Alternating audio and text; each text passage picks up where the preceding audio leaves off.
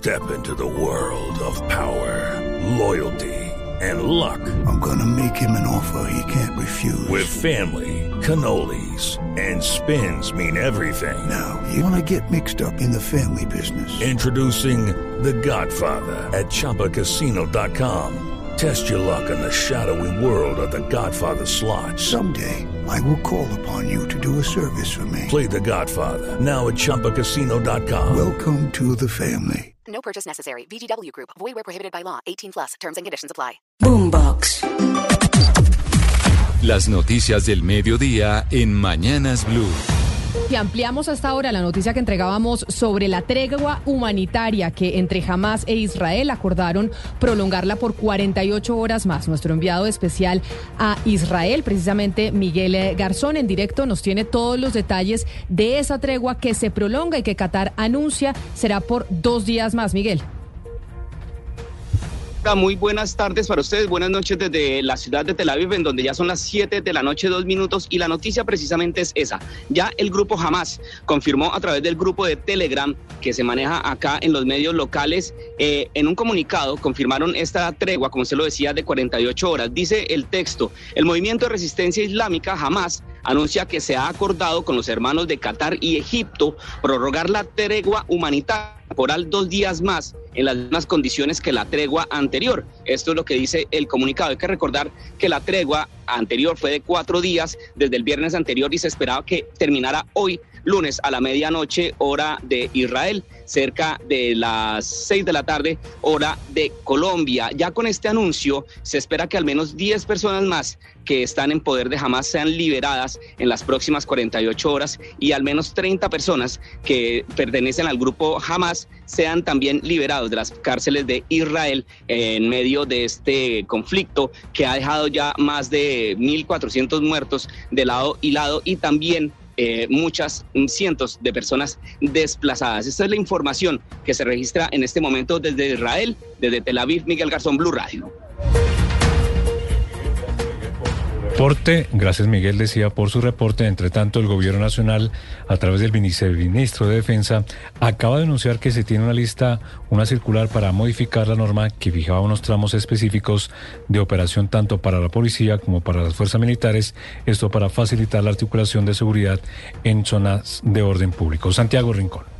Hola, muy buenas tardes. Fue el viceministro de Defensa, Alberto Lara, quien se encargó de explicar la política pública de la seguridad humana, como lo ha bautizado el presidente Gustavo Petro, esto ante las críticas de varios sectores sobre la situación de orden público en diferentes regiones del país. Anunció que ya hay varias circulares para modificar la organización y distribución de la fuerza pública en los territorios. Un borrador de directiva para cambiar la 045 del 2017, en donde era una directiva que fijaba en el territorio unos tramos para la policía, unos tramos para el ejército y unos tramos pequeños para la infantería marina. Sin ninguna otra consideración que simple y llanamente unos tramos de números de kilómetros. Además, durante el foro 2024, el viceministro de Defensa aseguró que la prioridad del gobierno no es solo perseguir a los cabecillas de las organizaciones delincuenciales, sino aquellas estructuras de perfil bajo que son las que financian esas actividades. Gracias, Santiago. Y hay nuevos cambios en la Policía Nacional a partir de diciembre. Van a ser 12 los coroneles que van a asumir comandancias y direcciones en todo el país. Los detalles de esos cambios los tiene usted, Ana María Celis. Luego de que 22 coroneles de la policía no fueran llamados a curso de brigadier general, la policía anuncia cambios en las comandancias del país para suplir los vacíos de estos coroneles que se retiran en diciembre. Algunos de los cambios son el coronel Oscar Lamprea, que actualmente se encuentra en la dirección de la Policía de Tránsito, pasa a comandar la Policía del Valle de Aburrá. La coronel Rubia Aguilar pasa a la dirección de Educación de la Policía y el coronel William Lara será el nuevo comandante de la Policía del Huila. Son 12 cambios en total los que se van a realizar. Ahora lo que viene es el proceso de empalme entre los uniformados que salen y quienes asumen estos nuevos cargos, que empezará todo el trámite a partir del 29 de este mes. Gracias Ana María y cambiamos de tema para hablar de noticias económicas porque Dignidad Cafetera anunció que tras un año de acercamientos con el gobierno nacional se cansó de esperar soluciones y ya amenaza con movilizaciones en medio de la crisis que afrontan las familias cafeteras. Marcela Peña, buenas tardes. Buenas tardes, Eslodovan. Y es que en una, en una carta pública dicen que han realizado reuniones, foros, encuentros, asambleas y no ha sido posible pasar de formulaciones a soluciones reales para las familias cafeteras. Y en más de un año, pues no ha habido soluciones por parte del gobierno nacional y es hora de, aunque se va a mantener la relación con el gobierno, preparar también acciones de movilización social cafetera en todo el país. Anuncian desde Dignidad que se van a reunir con distintos actores de la sociedad civil en las regiones cafeteras para promover las movilizaciones, algo que podría tener una fecha cero definitiva a finales de enero del 2024. Esta es una noticia clave esta semana porque mañana arranca en Bogotá el Congreso de los Cafeteros y tal como pues se ha mencionado varias veces, ustedes de hecho acaban de hablar con el gerente de la federación, pues las relaciones entre el gobierno y la federación no son muy buenas y ahora en la otra parte del café, pues tampoco hay buenas relaciones entre el gobierno y dignidad. A ver cómo le va al Congreso y qué resultados tenemos, Marcela, que estamos seguros que usted va a estar ahí al frente del cañón en ese Congreso de la Federación Nacional de Cafeteros. Vamos con otras noticias que son judiciales porque la Corte Suprema de Justicia dio luz verde a la extradición del hijo del narco extraditado alias Don Mario. Estamos hablando de Sebastián Meneses Toro, que ah, se autorizó su extradición por los delitos de conspiración internacional para distribuir cocaína. Juanita Tobar. Sebastián Meneses Toro fue capturado el 31 de agosto de 2022 cuando venía de pasar unas vacaciones en Dubái. Él es señalado de haber sido presunto cabecilla de una estructura del clan del Golfo y el hijo de Don Mario solicitado por una corte de Estados Unidos por traficar con droga a Panamá, Costa Rica y Estados Unidos entre los años 2019 y 2022. El hijo de Don Mario es considerado como un objetivo de alto valor porque sería responsable de tener al parecer laboratorios de cocaína en Córdoba y Antioquia y de enviar más de tres toneladas anuales de cocaína a Estados Unidos. Este lunes 27 de noviembre, la Corte Suprema de Justicia emitió un concepto favorable, le dio luz verde para su extradición a Estados Unidos y solo falta la firma del presidente de la República, Gustavo Petro. De la Corte Suprema vamos ahora a la Procuraduría porque abrió investigación disciplinaria en las últimas horas contra la Secretaria General del Archivo General de la Nación y dos directivos más por posibles irregularidades en un contrato para la adquisición de un software que vale más de 115 mil millones de pesos. Florian Givaina. Se tratarían de la secretaria general del Archivo General de la Nación, Andrea Paola Prieto Mosquera, la jefe de oficina asesora de planeación, Alexandra Hurtado Aguirre, y el coordinador del grupo de sistemas de ese organismo, Omar Villarreal Osorio. Parece que la entidad no siguió un proceso de selección normal y en cambio eligió contratar directamente la licencia del software para manejar la nómina y recursos humanos. La investigación busca entender las razones técnicas y el análisis económico detrás de esa elección, así como examinar un estudio previo que realizó la Oficina Asesora de Planeación y el Grupo de Sistemas de la institución. Continúa cerrada la vía al departamento del Chocó desde Risaralda. ¿Por qué razón está cerrada? Porque las comunidades indígenas están denunciando que el gobierno nacional no se ha puesto al día con los pagos a los docentes del Cabildo. Freddy Gómez.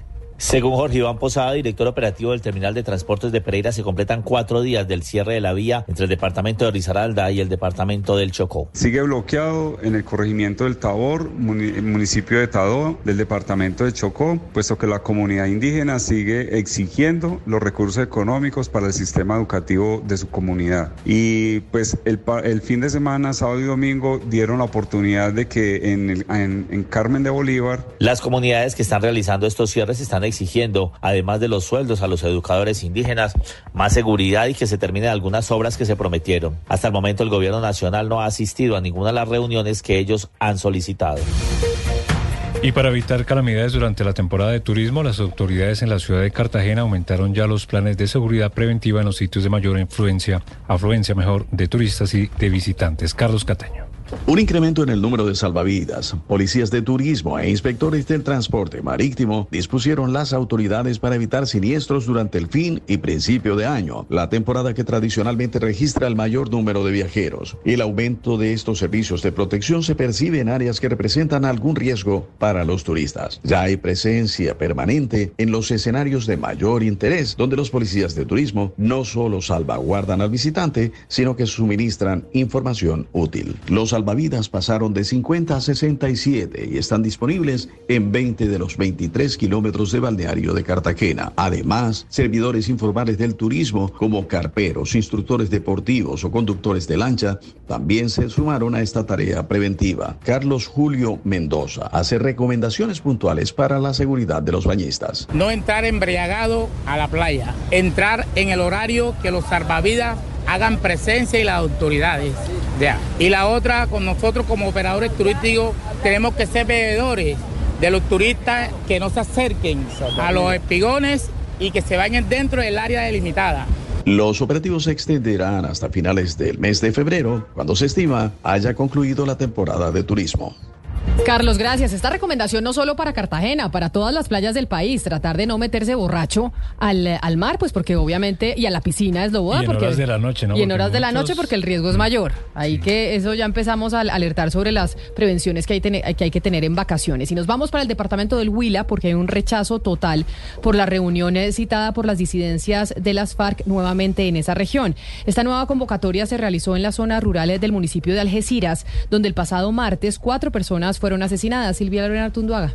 A través de comunicaciones telefónicas, las disidencias de las FARC hicieron un llamado a los presidentes de las juntas de acción comunal, esta vez en zona rural de Algeciras, Huila, para convocar a los habitantes a una nueva reunión. Para mañana, 7 de la mañana o 8 por muy tarde, nos esperan a todos los mayores de 14 años en la división, que allá nos van a dar una orientación, entonces para que vayamos todos. El objetivo detrás de esta convocatoria a la que debieron asistir habitantes de las diferentes veredas era además de impartir normas de convivencia, instrumentalizar a los pobladores para presionar el retiro del ejército. Andrés Mauricio Muñoz, secretario de Gobierno de Huila. Nosotros, miembros de estas disidencias de las FARC, están constriñendo a la población civil para que entre todos pues saquen a nuestro ejército de la zona. En esta zona del departamento que limita con el Caquetá, hace presencia el Frente Iván Díaz del bloque Jorge Suárez Briceño al mando de alias Iván Mordisco. Y hay consternación en el departamento de Córdoba por el asesinato de Luis Mendoza, un líder social y ambiental quien hacía parte del comité de pacto por la Mojana. Este es el sexto líder en ser asesinado en lo que va ocurrido este año en esa región del país. Vanessa Saldarriaga. Los asesinatos contra líderes sociales no se detienen en Córdoba, donde este fin de semana se presentó el homicidio del reconocido líder Luis Mendoza, quien era presidente de la Junta de Acción Comunal del corregimiento del Crucero en Sahagún. Mendoza también era conocido por su trabajo como miembro del Comité de Pacto por la Mojana, a través del cual buscaba soluciones para la comunidad de esta subregión que lleva tres años afectada por inundaciones. El coronel John Freddy Suárez, comandante de la Policía de Córdoba, indicó que hay una millonaria recompensa a quienes entreguen información que permita capturar a los responsables. En coordinación con la gobernación, estamos ofreciendo una recompensa hasta de 10 millones de pesos para quien nos ayude y nos aporte información que nos permita llegar a la identificación plena y la captura de quién o quienes ocasionaron este hecho lamentable. Esta situación disparó la preocupación de otros líderes en el departamento, siendo que este es el sexto homicidio contra líderes en lo que va del año en este departamento. Gracias. Ahora nos vamos a Circasia, en el norte del Quindío, porque en esa zona rural autoridades están investigando una emergencia ambiental, ya que el afluente que surte de agua una parte de la población rural de esa localidad está contaminada y el servicio de acueducto tuvo que ser suspendido. ¿Se sabe el motivo de la contaminación, Nelson Murillo? En hechos que están en verificación por parte del Comité de Cafeteros del Quindío y la Corporación Autónoma Regional del Quindío, las aguas de dos afluentes que surten un acueducto rural emanan fuertes olores. Debido a esta situación se suspendió el suministro de agua a varias veredas. A través de un comunicado, el Comité de Cafeteros del Quindío informó a los usuarios del abasto de agua para uso agrícola y pecuario de Circasia que debido a olores no comunes en el líquido, el suministro se suspende hasta garantizar su normalidad. El comunicado también indica que se está trabajando para identificar el origen de la contaminación y restablecer lo más pronto posible el suministro. La noticia deportiva. La noticia deportiva llega desde Estambul porque el Galatasaray turco confirmó mediante un comunicado de prensa que el defensor colombiano Davinson Sánchez estará de baja por más de un mes producto de una distensión muscular de segundo grado en su pierna izquierda, sufrida en el duelo de liga ante el Alanyaspor, partido en el que el central salió sustituido a 10 minutos de finalizar. De esa manera, Davinson será uno de los ausentes en los partidos amistosos de la selección Colombia que jugará ante Venezuela y México el 10 y 16 de diciembre en Estados Unidos. Las principales tendencias en redes sociales. La palabra Gaviria es tendencia nacional, luego de que el expresidente César Gaviria le enviara una carta al presidente Gustavo Petro en la que le anticipa que en la próxima convención el Partido Liberal dejará de ser partido de gobierno y se moverá hacia la independencia. Las razones, entre otras, serían los resultados de las elecciones territoriales, su desacuerdo con la actual reforma a la salud y el no tener participación activa en el gobierno. Algunos internautas criticaron de dura la carta mientras que otros se mostraron escépticos ante esta posibilidad.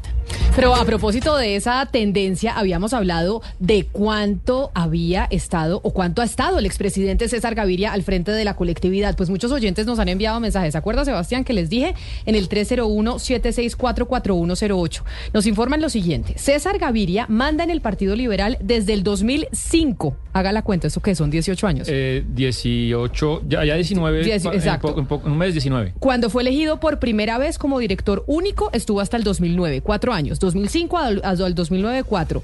Después fue director Rafael Pardo hasta el 2011. Y Pardo es gavirista 100%. O sea que digamos que ahí seguía la influencia del expresidente Gaviria.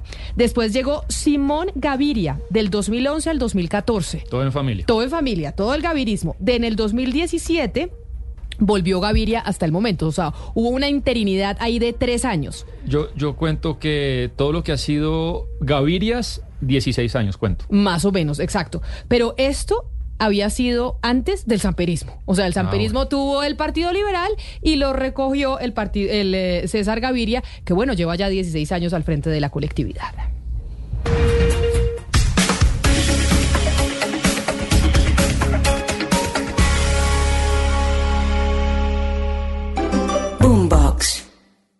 Hey guys, it is Ryan. I'm not sure if you know this about me, but I'm a bit of a fun fanatic when I can. I like to work, but I like fun too. It's a thing. And now the truth is out there. I can tell you about my favorite place to have fun Chumba Casino. They have hundreds of social casino style games to choose from, with new games released each week. You can play for free anytime, anywhere. And each day brings a new chance to collect daily bonuses. So join me in the fun. Sign up now at chumbacasino.com. No purchase necessary. Group. Void were prohibited by law. See terms and conditions. 18 plus.